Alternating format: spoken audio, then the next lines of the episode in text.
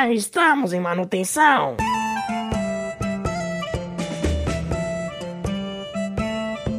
E aí, pessoal, beleza? Aqui é o Mouro. E aí, pessoal, tudo bem? Aqui é o Belkin. Estamos começando mais um episódio do Em Manutenção Podcast para falar de teoria maluca de Lore. Como sempre, né? Ou a gente reclama ou é teoria maluca. Voltando, né, o, o último podcast que a gente fez de teoria maluca foi confirmado agora no PTR. Então, por que não a gente já puxar outro assunto, puxar outra teoria? Vai que daqui a pouco também sai no PTR e já se confirma também, né? É, claro, porque os escritores da Blizzard eles escutam a gente para escrever a história, né? Obviamente. Com certeza. E aí, eu, que você tá, eu sei que você tá ouvindo a gente, você deu uma entrevista hoje. A gente tá gravando esse podcast no dia da entrevista do Ion Razicostas lá pro Preach. Mais uma que foi, na verdade, o estopim pra gente começar o podcast, né, Belkin? Foi depois de uma entrevista é, polêmica, eu diria, que o Ion deu pro Preach, que a gente gravou o podcast que a gente precisava reclamar para alguém ouvir. E aí, hoje, coincidentemente, teve também uma live na hora, no, no período da tarde. A gente vai deixar o link aqui para vocês assistirem tanto a entrevista anterior, que já está desatualizada, talvez não seja tão interessante, mas a entrevista de hoje seja relevante para vocês, nossos ouvintes. A gente também queria falar que esse podcast ele foi inspirado no Belular Gaming, que é um jogador de WoW e criador de conteúdo de WoW americano, britânico, eu sei que ele faz inglês os vídeos. Que ele apresentou essa teoria primeiro dentro de todo mundo da comunidade e a gente achou ela muito da hora.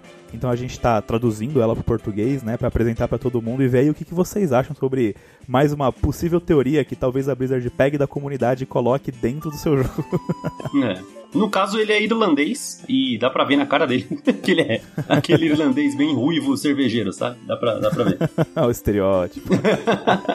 Mas a gente recomenda o canal dele, ele faz, sei lá, 78 vídeos por semana de World of Warcraft. Queria ter essa disposição, mas acompanha lá, se inscreve no canal dele. né? Tem muita coisa interessante, tem muita maluquice também, né? Porque a gente, como a gente tá gravando agora esse podcast, às vezes a gente precisa caçar uns assuntos para gravar sobre o WoW. então é isso, bora pro episódio.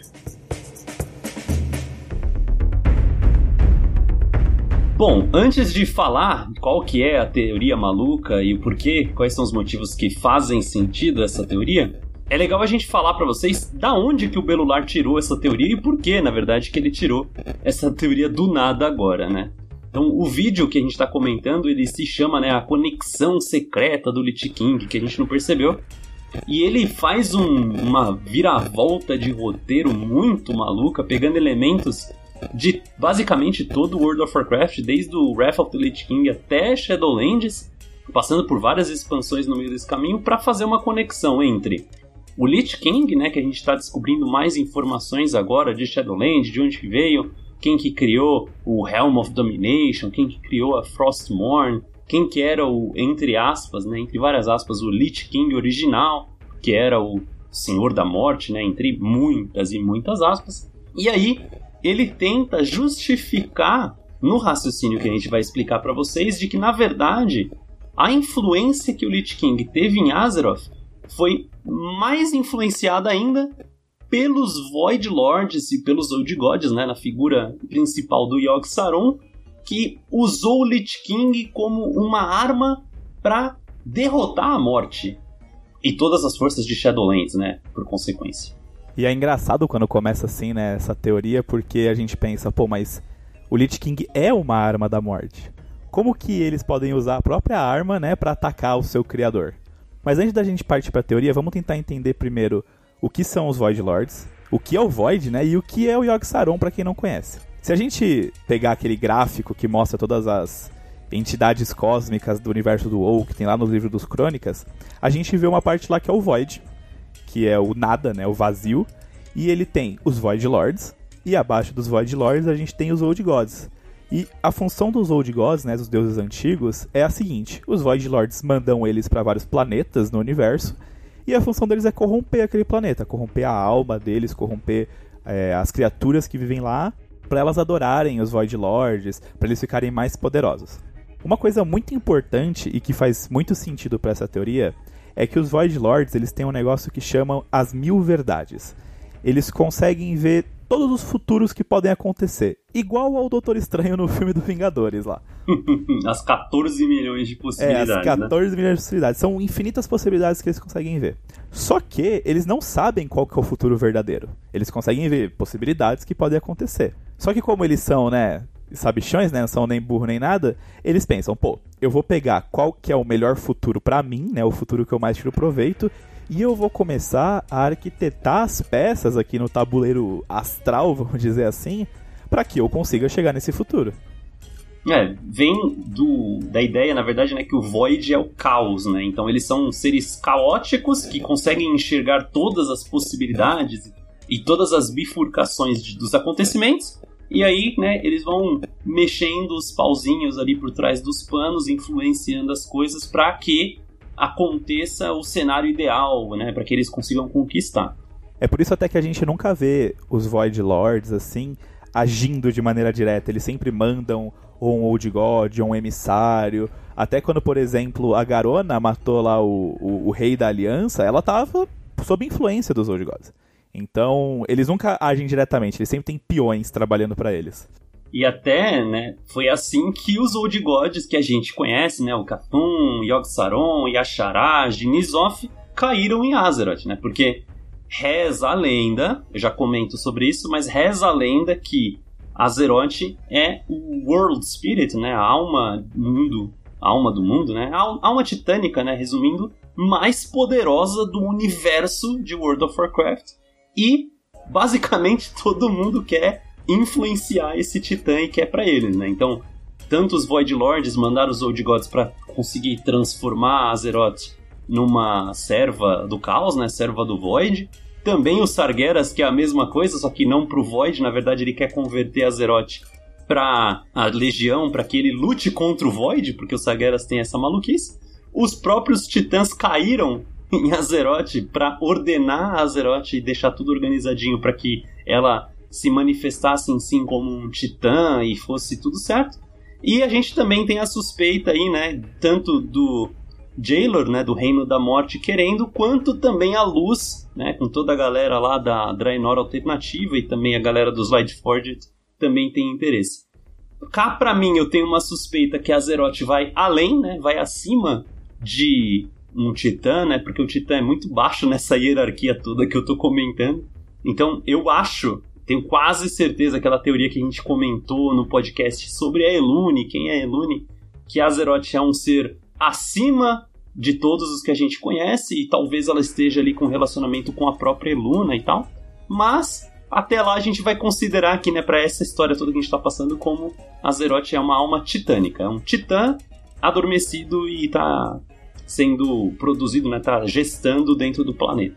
Pra gente então começar a nossa teoria, a gente tem que voltar um pouco no passado, na verdade bastante, que é pro começo do mundo que é Azeroth, né? Porque, para quem nunca leu o livro de crônicas, e aqui vai um spoiler, né? Mas aí você pode ler o livro se você quiser muito mais detalhes, porque é só um resumidão. No começo não existia vida em Azeroth. Existiam apenas os elementos. Então tinha a terra, a água, o fogo, o ar e tinha o espírito não só Azeroth, mas como outros vários mundos que existem no universo, eles têm um quinto elemento que é o espírito, que ele é conectado com a força da vida e tudo mais. E esse espírito, ele é o responsável por organizar esses elementos, né, fazer esse equilíbrio entre eles, e deles nasceria a vida. Isso seria o processo natural, vamos dizer assim, da criação de um planeta. Só que Azeroth, como a gente pode ver que é né, enorme de poder, aí a gente nem sabe mais o que é, como o Moro comentou, mas por enquanto vai ser um titã ela absorveu esse espírito, né? O, o núcleo do planeta lá, o feto do planeta, ele absorveu o espírito e aí a putaria elemental rolou solta, porque como não tem o espírito para fazer o equilíbrio, os quatro elementos que estavam lá com os seus senhores primordiais, né, que eram Ragnar, Zaterazan e tudo mais, eles começaram a guerrear, porque eles queriam ver quem era o mais poderoso entre eles. Esse combate, ele durou muito tempo. E ele só acabou porque o nosso mundo, né, Azeroth, ele foi invadido pelos Old Gods, né, pelos deuses antigos. E aí eles chegaram aqui e falaram, ó, vai acabar a zoeira agora porque agora vocês têm um novo mestre. E aí começou então até uma guerra entre os elementos contra o Império Negro, né, que a gente lutou aí no final de BFA. em todo aquele conteúdo.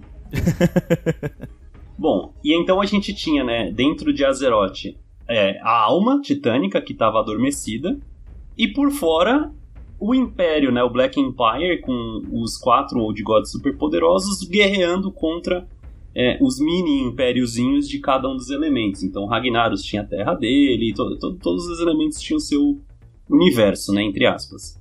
E aí, por conta de Azeroth ser uma alma titânica muito poderosa, tem um grupinho que são os titãs, né, a galera do Amantu, Amantu que os Targaryen fazia parte, eles encontraram Azeroth dentro da missão, né, da jornada que eles têm para conseguir ordenar o universo. Então eles são seres do reino é, contrário ao Void, né? Eles são é, opostos também. Eles são do reino da Ordem. E o objetivo que eles têm de vida, né, desde que o Amantu despertou e se identificou como um titã, é de atravessar o cosmos, atravessar o universo e cuidar das almas titânicas que ele encontrar nos planetas para que elas também cresçam, também se tornem titãs e juntem-se a eles no panteão. E foi assim que ele chegou em Azeroth. E aí ele chegou em Azeroth e tava um, um, um cacete de zona de todo mundo, de ou de God pra lá, dando porrada em elemental e tal. E o Amantu, que é o líder né, do, do panteão, ele resolveu resolver a parada, né? Ele falou assim, não, esse planeta aqui tá muito poluído, tá muito bagunçado, eu vou, eu vou ajudar. Aí ele pegou a mãozona dele, pegou o Yasharaj e arrancou na, no braço o Yasharaj do planeta. Eu acho muito engraçado porque o Amantu, quando você luta contra ele lá na, em Antorus, ele é tipo um tiozão, velhinho, um mago, né? Você pensa, pô, o cara é tipo, sei lá, um, um ancião, assim. Tem umas imagens de, de fan art ou de arte oficial dele arrancando o Ishiraj do planeta. Mano, mas ele é gigante de bombado, velho. Mano, ele supinou antes de puxar o Ishiraj ali, tá ligado? O cara tá trincadaço, nunca vi. E aí ele pega o Yasharaj, arranca ele do planeta, mas ele percebe que fez merda, porque o, a, o controle, né, o domínio, a infecção, entre aspas, dos Old Gods, eles estavam tão poderosos, tão, tão dentro de Azeroth, que literalmente o planeta começou a sangrar. Olha a primeira menção de Azerita aí, né? De sangue de Azeroth. Na, na lore, que é uma coisa que a gente achou que era novidade de BFA, mas na verdade já tá sendo de sempre. Sempre tava aí, só não tinha o nome definido até BFA. É, os Goblins só não tinha, não tinha minerado, tá ligado? E aí ele viu que realmente ele, se ele fizesse isso também com Katum, com Yogg Saron, com Zoth, ele ia acabar destruindo né, o planeta e podendo, né, por conta disso, é, ferir a alma, né, a alma titânica que tinha dentro do planeta. Então ele decidiu que o Yasharaj ia ser o único que ele arrancou, né, e acho que matou, né, nessa arrancada que ele fez, mas que os outros três Old Gods eles iam aprisionar dentro das prisões titânicas. Então ele foi lá, aprisionou, né, o Nizoth em Udum, ele pegou Yogg Saron e aprisionou em Uduar, e o Katum não tinha um outro lugar com nome com U, então ele aprisionou no templo do Zankiraj, né? Deixou ele lá no finalzinho. E a, a, solução era essa, né? Como ele viu que ele não conseguiria purificar o planeta, ele resolveu aprisionar. Ele colocou né, os Titan Keepers, né? Que é a, a galerinha titã, só que não, né? Os filhotinhos de titã que eles criaram e colocaram para cuidar de cada uma dessas fortalezas. E é claro que deu merda, né? E para completar, eles também escolheram os cinco aspectos dracônicos para ajudar a manter a, a, ordem, a organização e o, o, balanceamento dos poderes dentro de Azeroth e foram embora. E foram embora para outros planetas para encontrar outras almas titânicas. Mas aí o que aconteceu quando a Amantu ele tirou o Yasharaj né, do chão? Porque como o Moro falou, ele começou a sangrar o planeta. O problema é que, como a Azeroth era muito poderosa e ela tinha absorvido o espírito, aquele sangue ali, aquela primeira azerita, vamos falar assim, que saiu, ela era muito poderosa. Ela, tipo, ainda mais por causa da corrupção do, dos deuses antigos. Então, o Amantu, ele, antes deles partirem, ele criou a nascente da eternidade, né? Que era aquela, aquele poço verde que tinha no meio quando Azeroth era tudo um continente só. E aí que começa a parte interessante dessa teoria. Porque se a gente parar para pensar nas forças primordiais, é, em Azeroth já tinham passado o Void, que é com os Old Gods, né, com os seus servos, os Titãs, né, então a Ordem no caso, ela passou por lá, que é o Arcano e tudo mais, e tinham passado os Elementos, que eles são ali um, meio termo entre os planos maiores, vamos dizer assim. Só que a morte, por exemplo, e a vida, e até a própria luz, ela não existiam em Azeroth, porque não tinha nada lá que fazia elas aparecer. Não tinha ninguém que era, tipo, sei lá, um paladino, um Naru ali em Azeroth. Não tinha ninguém que morria, porque os elementais, quando morrem, eles vão pro plano elemental. Os, os Void Lords, quando morrem, né, os, os, os minions deles, eles voltam pro Void. E nenhum titã morreu. Então, não tinha vida ali, né? Até porque os exércitos dos titãs, eles eram aqueles robôs que a gente conhece, né? Que é os gnomos, os anões, né? Os que são os forjados dos titãs. Quando a nascente da eternidade começou, né? Ela, ela foi criada, ela começou a dar vida, porque ela tinha muito poder de espírito ali. E como a gente falou no começo do episódio, espírito é o que organiza os elementos para nascer a vida. Então, começaram a nascer criaturas em volta dela. Primeiro nasceram umas criaturas mais burra, vamos dizer assim, não sei se burra é o termo certo, que são dinossauro, alguns pássaros, né, que nem a gente Caralho. consegue ver. As é. criaturas mais burras, os dinossauros, os pterossauros. Não consegui pensar num termo melhor agora, eu sei que tem um termo melhor, mas agora é esse. Pré-históricas, pronto, sei lá. Pode ser pré-históricas. Elas, a gente consegue ver elas até em Ungorocrater, lá, né, que fica no, em Kalindor, ali perto de Sílitos e tudo mais, onde tem os dinossauros, por isso que eu falei de dinossauro, eu lembrei ali do mapa. Mas depois de um tempo, da nascente da eternidade, começaram a nascer os Trolls. É, obviamente que eram os Trolls muito mais tribais, muito mais bombado também, aqueles Trolls bombados que a gente vê.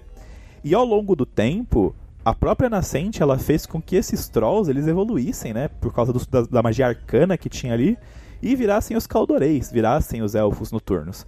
Então, naquele momento que começaram a surgir criaturas vivas pela nascente, você tem agora a presença da vida em Azeroth, então da, da força celestial da vida, e você tem a presença da morte, porque a, a vida não vai morrer só naturalmente, vão ter guerras, conflitos, lá, predadores naturais. Então, a partir desse momento, a morte começou a existir em Azeroth. Ela começou a fazer parte e ao que a gente entende como a morte sendo uma força primordial, né? Vamos colocar a morte aí como a figura do ceifador, para dar um, um exemplo mais mundano assim. Ela falou, pô, ali tem tem ânima para eu coletar, né? Porque esse é o trabalho da morte, é coletar ânima, é coletar o poder dela, é as pessoas morrerem, as almas partirem.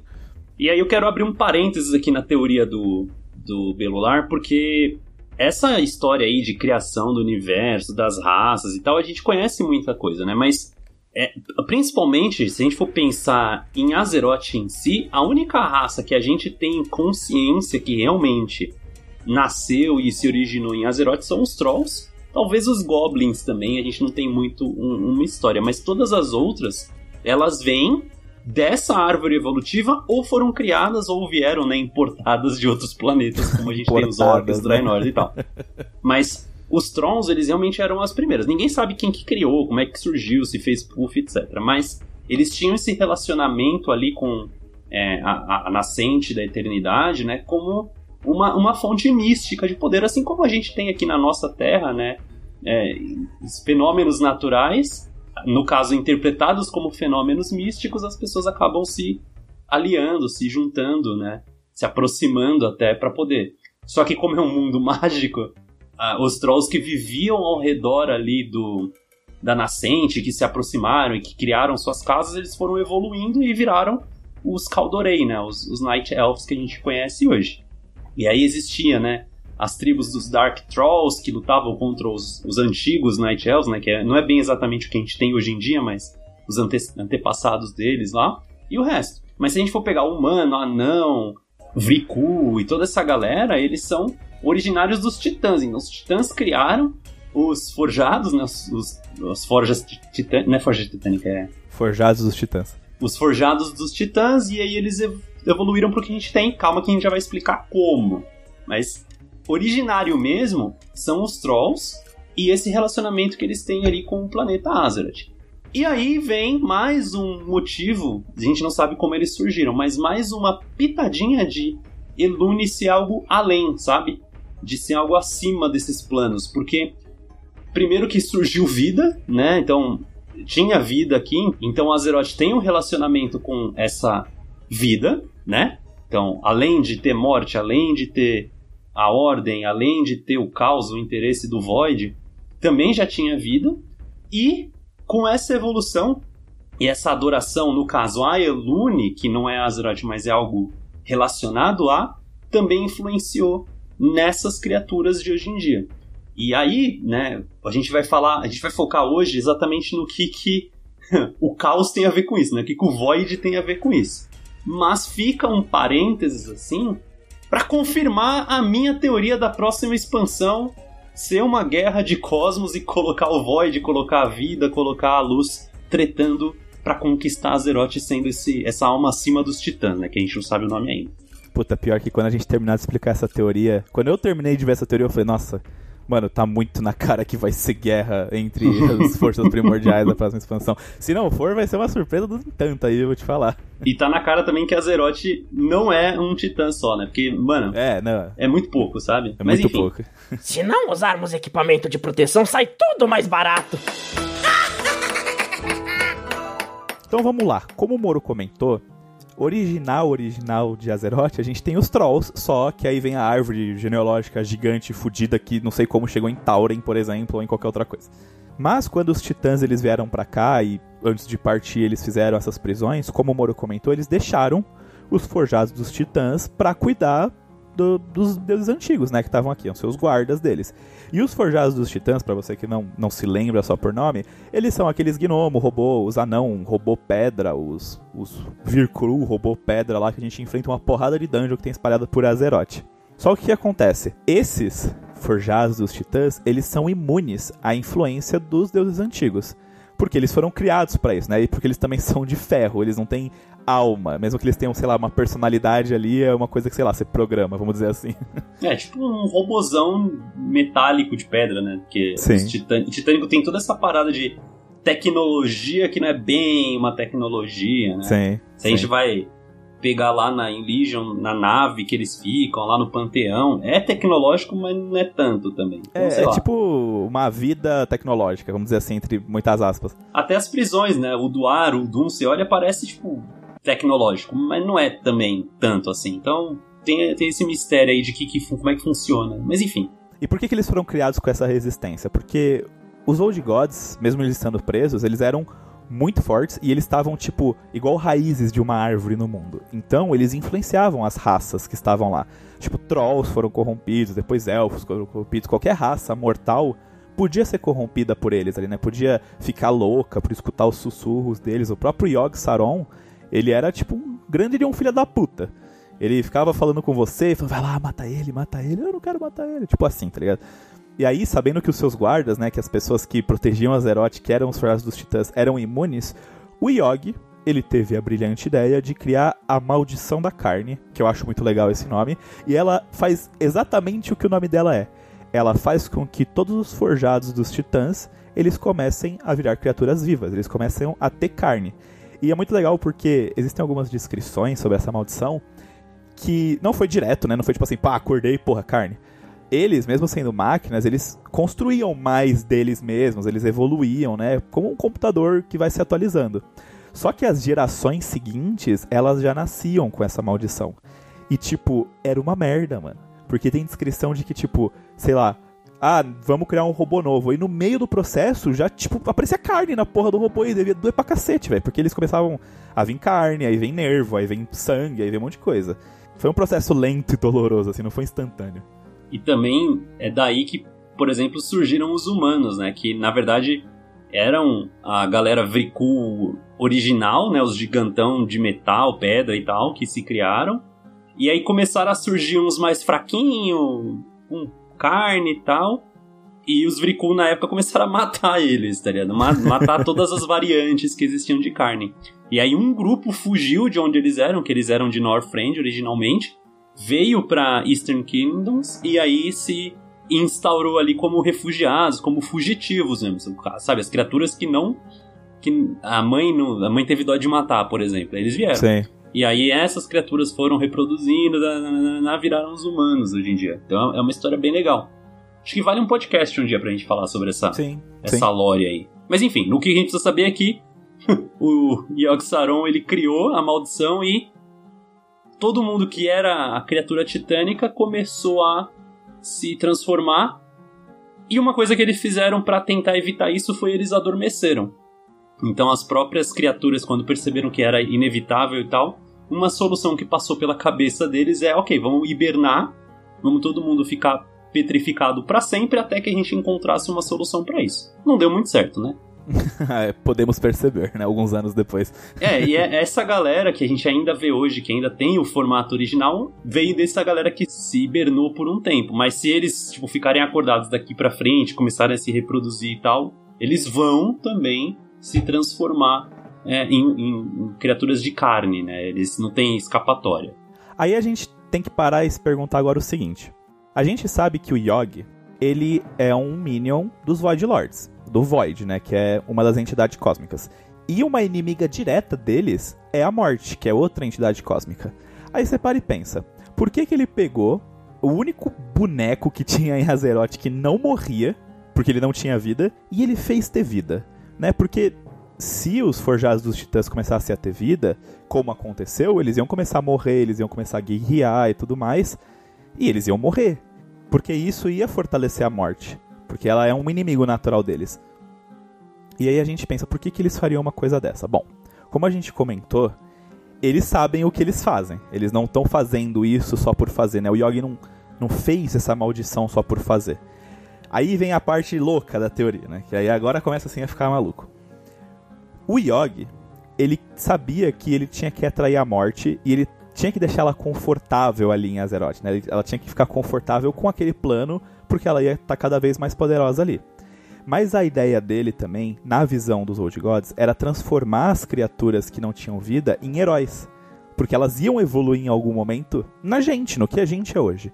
É, eles já viram os Old Gods, nas suas mil verdades e mil possibilidades, o surgimento da aliança, o surgimento da horda, a união das raças e até mesmo os próprios deuses antigos serem destruídos, serem derrotados. Porque a gente vai lá e mata o Cthulhu, a gente vai e mata o Yogi e a gente vai e mata o Nisote. A gente matou o Nisote em BFA.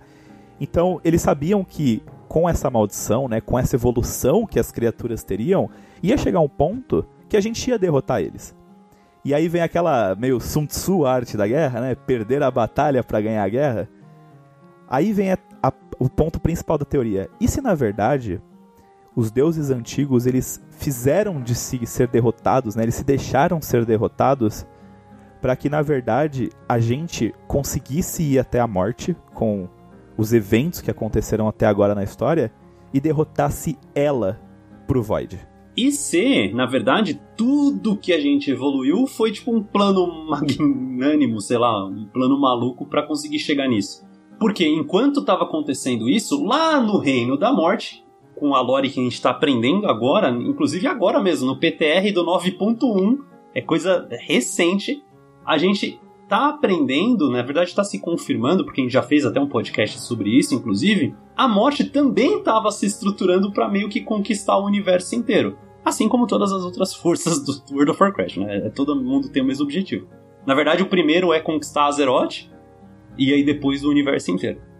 Então, ao mesmo tempo que acontecia isso, né? Tem toda a estruturação de, de Shadowlands, o Jailer foi traído, aí ele foi aprisionado no Mó, e depois de um certo tempo ele conseguiu uma parceria com Denatrius. Denatrius esse, que está confirmado agora, a gente pode falar abertamente, criou os Nafrezin, que são os espiões principais e, e mais poderosos do universo, e usava os Nafrezin como força de espionagem, de invasão para conquistar outros reinos e outros planetas também, por consequência.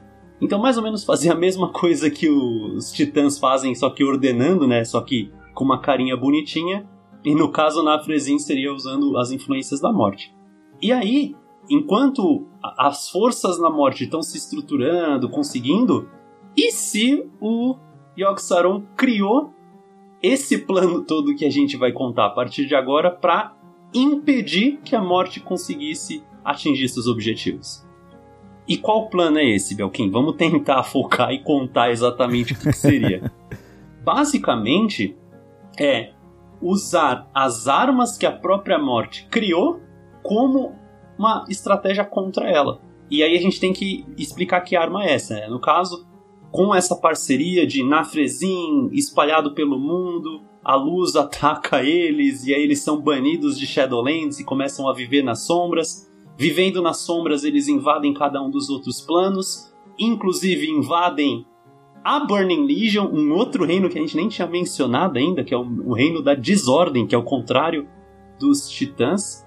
Os Nafrezin que conversaram com os Sargeras e convenceram os Sargeras que o Void é, é, é, a coisa, é a força a ser batida no universo, e aí transformou os Sargeras no demônio maluco que ele é hoje, pegando fogo, e que ele criou a legião ardente dele. E uma das armas que os Nafrezin tiraram do Toba, que agora a gente descobriu que não foi do Toba, veio de Shadowlands, é o próprio Lich King, que é a arma que o, que o Jaden ele utiliza para invadir Azeroth de primeira, né? Então, ele teve tentativas de invadir com os demônios tradicionais, a mais bem sucedida começou com o envio do Lich King para Azeroth.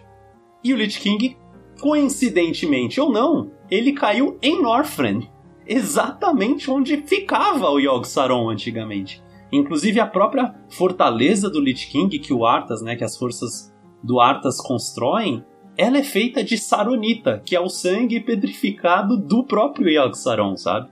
Sabendo então que uma das armas mais poderosas da morte agora está em Azeroth, que é o Lich King, os deuses antigos pensaram da seguinte forma: se eu conseguir matar o Lich King, né, se eu conseguir fazer com que essa evolução, essas, esses heróis estão sendo criados pela maldição que eu criei, ou aqueles que nasceram pela nascente da eternidade, que algum dia vão se tornar os heróis mais poderosos de Azeroth, conseguirem derrotar essa arma poderosa, eu vou conseguir enfraquecer a morte aqui e vou conseguir evoluir o meu plano, que é impedir que a morte tenha forças aqui em Azeroth. E aí a gente pensa, pô, mas como que o Yogi conseguiria impedir a morte? Porque o Yogi ele morre na lore antes do Lich King. Ele morre em Oduar antes dos acontecimentos de CC. E aí que tá aquela questão que eu comentei de perder um combate para ganhar a guerra. O Yogi ele se deixou ser ganhado pros aventureiros, né, eles evoluírem como combatentes, né, porque eles cada combate vai ficando mais forte, mas também para preparar eles pro combate pro Lich King. Quando a gente vai para ECC, faz toda a campanha para derrotar o Arthas e ele morre, a pessoa que assume o cargo de Lich King é o Bolvar. Só que o Bolvar, ele não estava nos planos de assumir, porque teoricamente, nos planos da morte, o Arthas era o peão deles. O Arthas ele estava sendo influenciado pelo Jailor, que a gente sabe que influenciava ele pelo elmo. Ele era influenciado pelos poderes necróticos da morte, da espada e tudo mais. Quando o Bolvar assume, ele se torna um pilar que impediria a morte de ter uma influência sobre Azeroth. Primeiro porque ele impede que a Scourge, né, que são os exércitos da morte, que a gente sabe até que alguns vieram de Maldraxxus hoje em dia, matem, ou seja, a morte não vai conseguir pegar mais ânimo e ficar mais forte. Não só isso, mas o Bolvar, antes de morrer, entre aspas, assim, né? Ele era um paladino.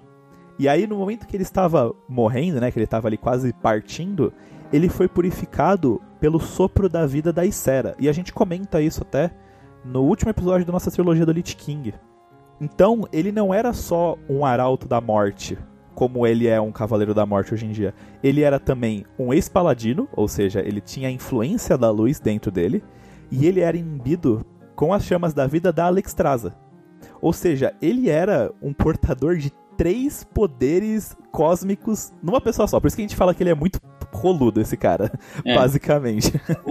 Eu vou bater nessa tecla para sempre.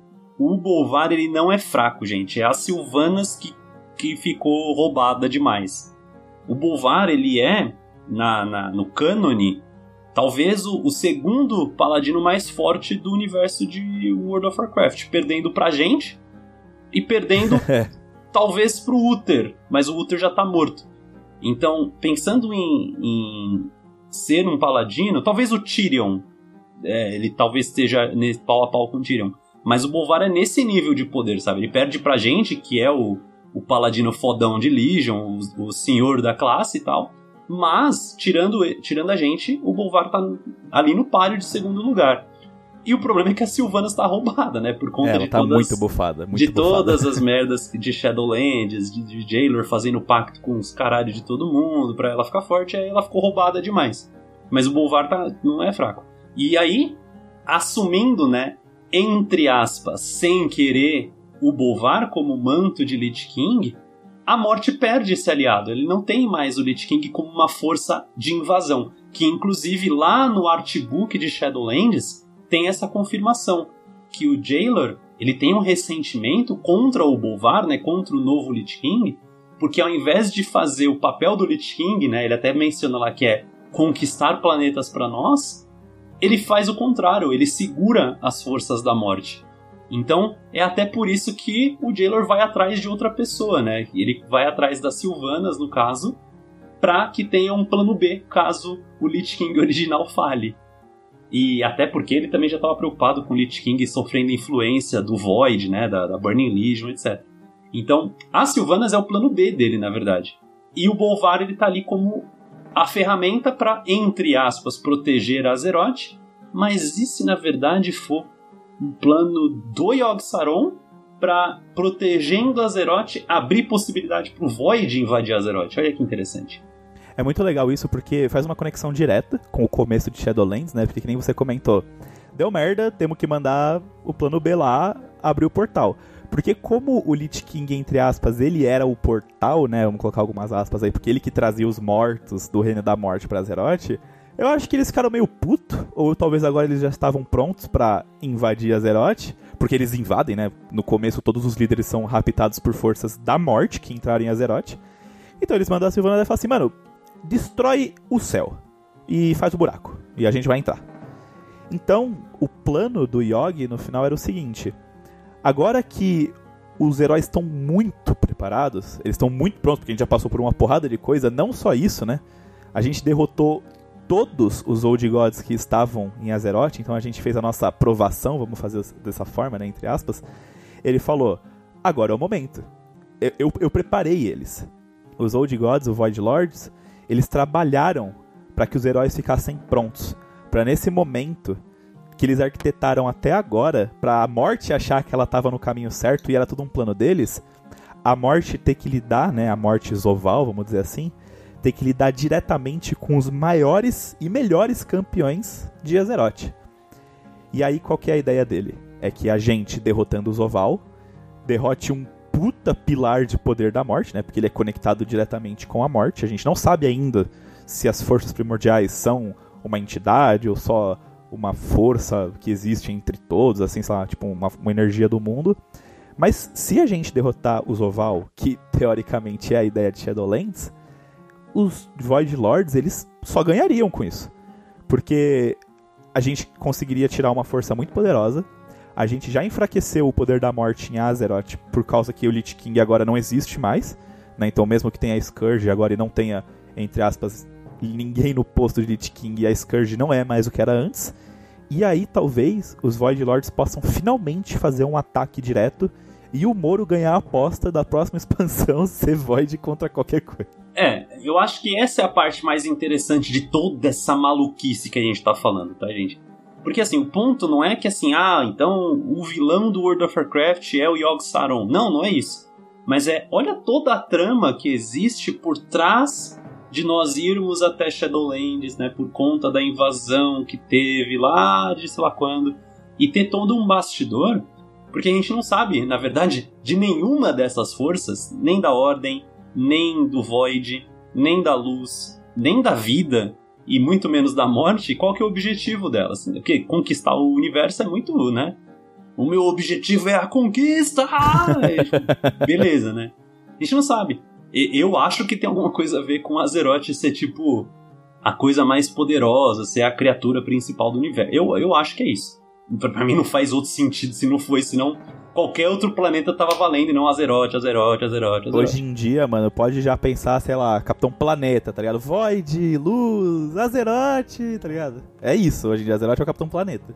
A única força que a gente sabe qual que é o objetivo, a meta que a gente tem, é a galera da Desordem, que surgiu de uma corrupção da Ordem, que é o Titã Sargeras, que foi corrompido pelos Nafrezin que estavam invadindo a mando do Denatrius, que é do Reino da Morte, para matar os Voids. É a única coisa que a gente sabe, que a Burning Legion queria acabar com o, o Void do universo. E aí, né, no caminho, acabava com a luz, com a vida, com, todos, com os próprios titãs, e foda-se, né? Saía matando todo mundo. Agora, todas as outras formas, todas as outras forças, a gente não sabe para que que é. E tem muito pano para essa manga de, de desse relacionamento, dessa intriga, do que, que pode acontecer. Então, não, a gente tá falando assim, ah, então daqui na próxima expansão vão se revelar, os Old Gods vão votar em Azeroth. Não, não é isso, gente. Mas é, olha que caminho interessante pode ter acontecido, isso pensando que os Old Gods, especialmente Yogg Saron, tinham o poder de ver o futuro, de ver os futuros. Vai que essa série de coincidências e acontecimentos e detalhes e timings perfeitos, né? Porque, claro, aconteceu um monte de coisa, né? no timing exato de roteiro, né? De plot armor, pra que criasse no futuro de World of Warcraft esse combate, essa guerra entre as forças por Azeroth, talvez, não sei, né? Eu gosto dessa teoria por alguns motivos. O primeiro é que porque eu gosto muito da ideia dos Void Lords terem esse poder de ver as mil verdades, ver todos os futuros. Eu acho que é um dos poderes mais fortes que podem existir no universo do World of Warcraft, porque é só você lidar com probabilidade ali, né, e você mexer, você já sabe os futuros que podem vir, então você só tem que tentar lidar com eles. Não só isso, mas porque tirando os elementos que eles não são uma força primordial, eles fazem parte de um meio termo que existe, os Void Lords foram os primeiros a chegar em Azeroth. E a Nascente da Eternidade, ela, cri... ela foi criada depois da guerra dos Titãs contra os Void Lords, então além do espírito, tinha também a corrupção dos Void Lords e dos Old Gods ali em Azeroth. Então, se a gente parar para pensar, talvez esse plano ele seja desde a época que o Yasharash foi morto. Às vezes ele já falou: "Eu vou me deixar morrer para esse titã para tudo isso acontecer". E isso é muito legal. Não só por isso, mas porque em BFA também a gente fez aquele pacto, né, que você podia escolher entre fazer o pacto com o Nizoff e continuar com ele ou parar de usar ele, que serviu para muita coisa. O meu druida tem até hoje o olho na cabeça. pra nada. Mas é legal isso porque, teoricamente, alguns jogadores que resolveram continuar com aquele pacto, eles ainda têm a influência do Nizote com eles. Ele tá morto, mas a influência continua. E se no final a gente, que escolheu continuar, não tá só fazendo exatamente o que eles queriam que a gente fizesse? Até porque agora a gente tem um pacto com eles. E até essa ideia do poder que o Void tem, né, de ver o futuro, de ver os futuros, é muito legal porque o conceito de tempo no World of Warcraft, no universo do WoW, ele é do reino da ordem. Então ele é do arcano. Tanto que até o Ion comentou naquela entrevista, né, que o pessoal tava hypando que ia ter o time skip, né, o time jump, quando voltasse para a próxima expansão para Azeroth, mas não. Em Shadowlands o tempo não passa do jeito que a gente entende o tempo, sabe? Não, não é um conceito da morte. E nem um conceito do Void. Então, por que, que eles conseguem ver o, todos os futuros possíveis? Porque para eles é tudo ao mesmo tempo. Não, não, não, não, existe tempo no reino dos Void Lords, né? Não tem, ah, ontem, amanhã, depois, daqui a um ano, daqui a 10 mil anos. Não, é, é, é tudo. E aí, como eles são caóticos, esse tudo é tudo que pode acontecer mesmo. E o caos, né, eles influenciam no meio desse mar de caos, mar de acontecimento, tipo efeito borboleta, para conseguir chegar lá na frente num negócio que eles queriam, entendeu? E é isso que é muito interessante. E a gente está contando, no caso, a versão deles, né? A versão dos Void Lords. A gente está descobrindo aí que, até pegando um pequeno parênteses dentro do mundo, do universo da força da morte, cara, os Nafrezin, eles são gigantescos. Sim. Eles Cara, se não fosse eles, não existia Burning Legion, não existia Kill Dan, não existia Archimonde, não existia Sargeras maluco. É, é, um universo muito além, sabe? É, não, não, não teria rixa entre a morte e a luz, porque foi por conta dos Nafrezin que a luz foi lá e destruiu um pedaço de Revendreth, né, que a gente está descobrindo no PTR. Então, cara, esse é o plano que a teoria diz do que, que o Void está aprontando nos bastidores. Mas a gente ainda vai descobrir o que, que a morte está querendo né, nessa expansão. Shadowlands é para isso. E ainda vem aí depois o que, que a luz quer. Porque a luz não é esse, esse lado bonzinho todo. Qual que é o relacionamento que os titãs, né, o, reino arcano, tem com a vida? O que, que é Eonar, por exemplo? o que, que é depois, o que, que é Elune, o que, que é Azeroth. Cara, tem muita coisa que dá para explorar. Se você gosta desse tipo de lore, né? É, tem muita gente que reclama muito desse lado mais cósmico da lore das expansões do WoW, porque sai muito daquilo de ah, vou matar três porcos, matar cinco orcs ali e tal. Mas, cara, eu acho muito mais interessante, até pra gente poder conversar e poder entender muito sobre, né? Então eu tô muito hypado pra, pra próxima expansão e pra, pro futuro do WoW como um todo, né? Pra até a expansão 20, sei lá. É, eu vou te falar que entre matar porco e matar porco espacial, eu prefiro matar o porco espacial, que é muito mais da hora, né, mano? É, bacon espacial, mano. É, é você é muito legal. mais louco. Sabe do que um Goblin gosta mais do que ouro? Muito ouro! Então é isso! Vocês estavam com saudade da gente fazendo teoria maluca? Pronto! Tá mais do que maluco esse programa. Se você não entendeu nada, ouve de novo e depois assiste o vídeo do Belular para ver se faz sentido para vocês.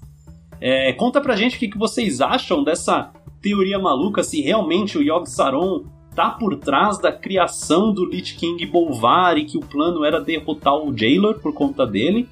É, mesmo a gente que vai derrotar não vai ser o Bolvar, mas o Bolvar tá ali, né, controlando e gerenciando as nossas forças em Shadowlands, então pode ser que seja essa parte do plano. Se você acha que é uma baboseira gigante, que a gente tá maluco aqui falando, fazendo podcast sobre isso, comenta também, conta pra gente. É, e conta também pra gente o que, que você acha sobre a próxima expansão. Se realmente o World of Warcraft vai entrar nesse lado mais cósmico das forças, ou se vai voltar pra Azeroth ali, vamos construir uns castelos, vamos repovoar Barrens, vamos limpar as Ghostlands, os Plaguelands, sei lá. Conta pra gente aí o que, que você acha que vai acontecer e o que, que você gostaria que acontecesse também. E se você tá mais perdido ainda e não sabe nada sobre como funciona a estrutura cósmica do mundo do World of Warcraft, a gente tem um episódio muito legal sobre uma teoria que a gente fez na época que já foi confirmada, que é o Cosmologia Muita Treta, que eu adoro esse episódio que a gente fez. adoro o nome, adoro a capa, adoro o episódio no geral, que a gente explica toda a estrutura cosmológica do WoW né? Fala sobre todas as forças, quem são seus aliados, seus inimigos, até para você entender mais por que que talvez esse poder de ver todos os futuros dos Void Lords seja um dos mais fortes de todo o universo. E se você gosta do nosso projeto e quer apoiar ele muito mais do que só com o seu like e compartilhar, que já ajuda muito, você pode dar uma olhada lá no nosso projeto no Catarse, no catarse.me barra manutenção podcast. Tem os planos lá que você pode assinar, ajudar a gente a se manter motivado, pagar o editor, caneca, chicote, tal, tal, tal, tal. Todas aquelas coisas que a gente sempre tem falado. então é isso, até o próximo programa. Valeu pessoal e até semana que vem.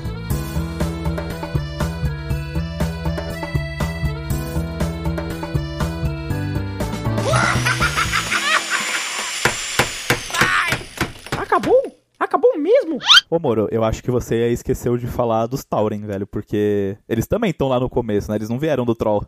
Ih, caralho, é verdade. ah, deixa assim mesmo, porque é só pra provar meu ponto. Esqueci também, também quem... do Centauro, dos Furbolg, uma galera. Galera, enfim, finge que tá tudo certo. também quem joga de Tauren, né? o pior é que eu jogo de Tauren. Eu também. Manutenção encerrada, pessoal. A edição deste podcast é feita por bancodecerebros.com.br.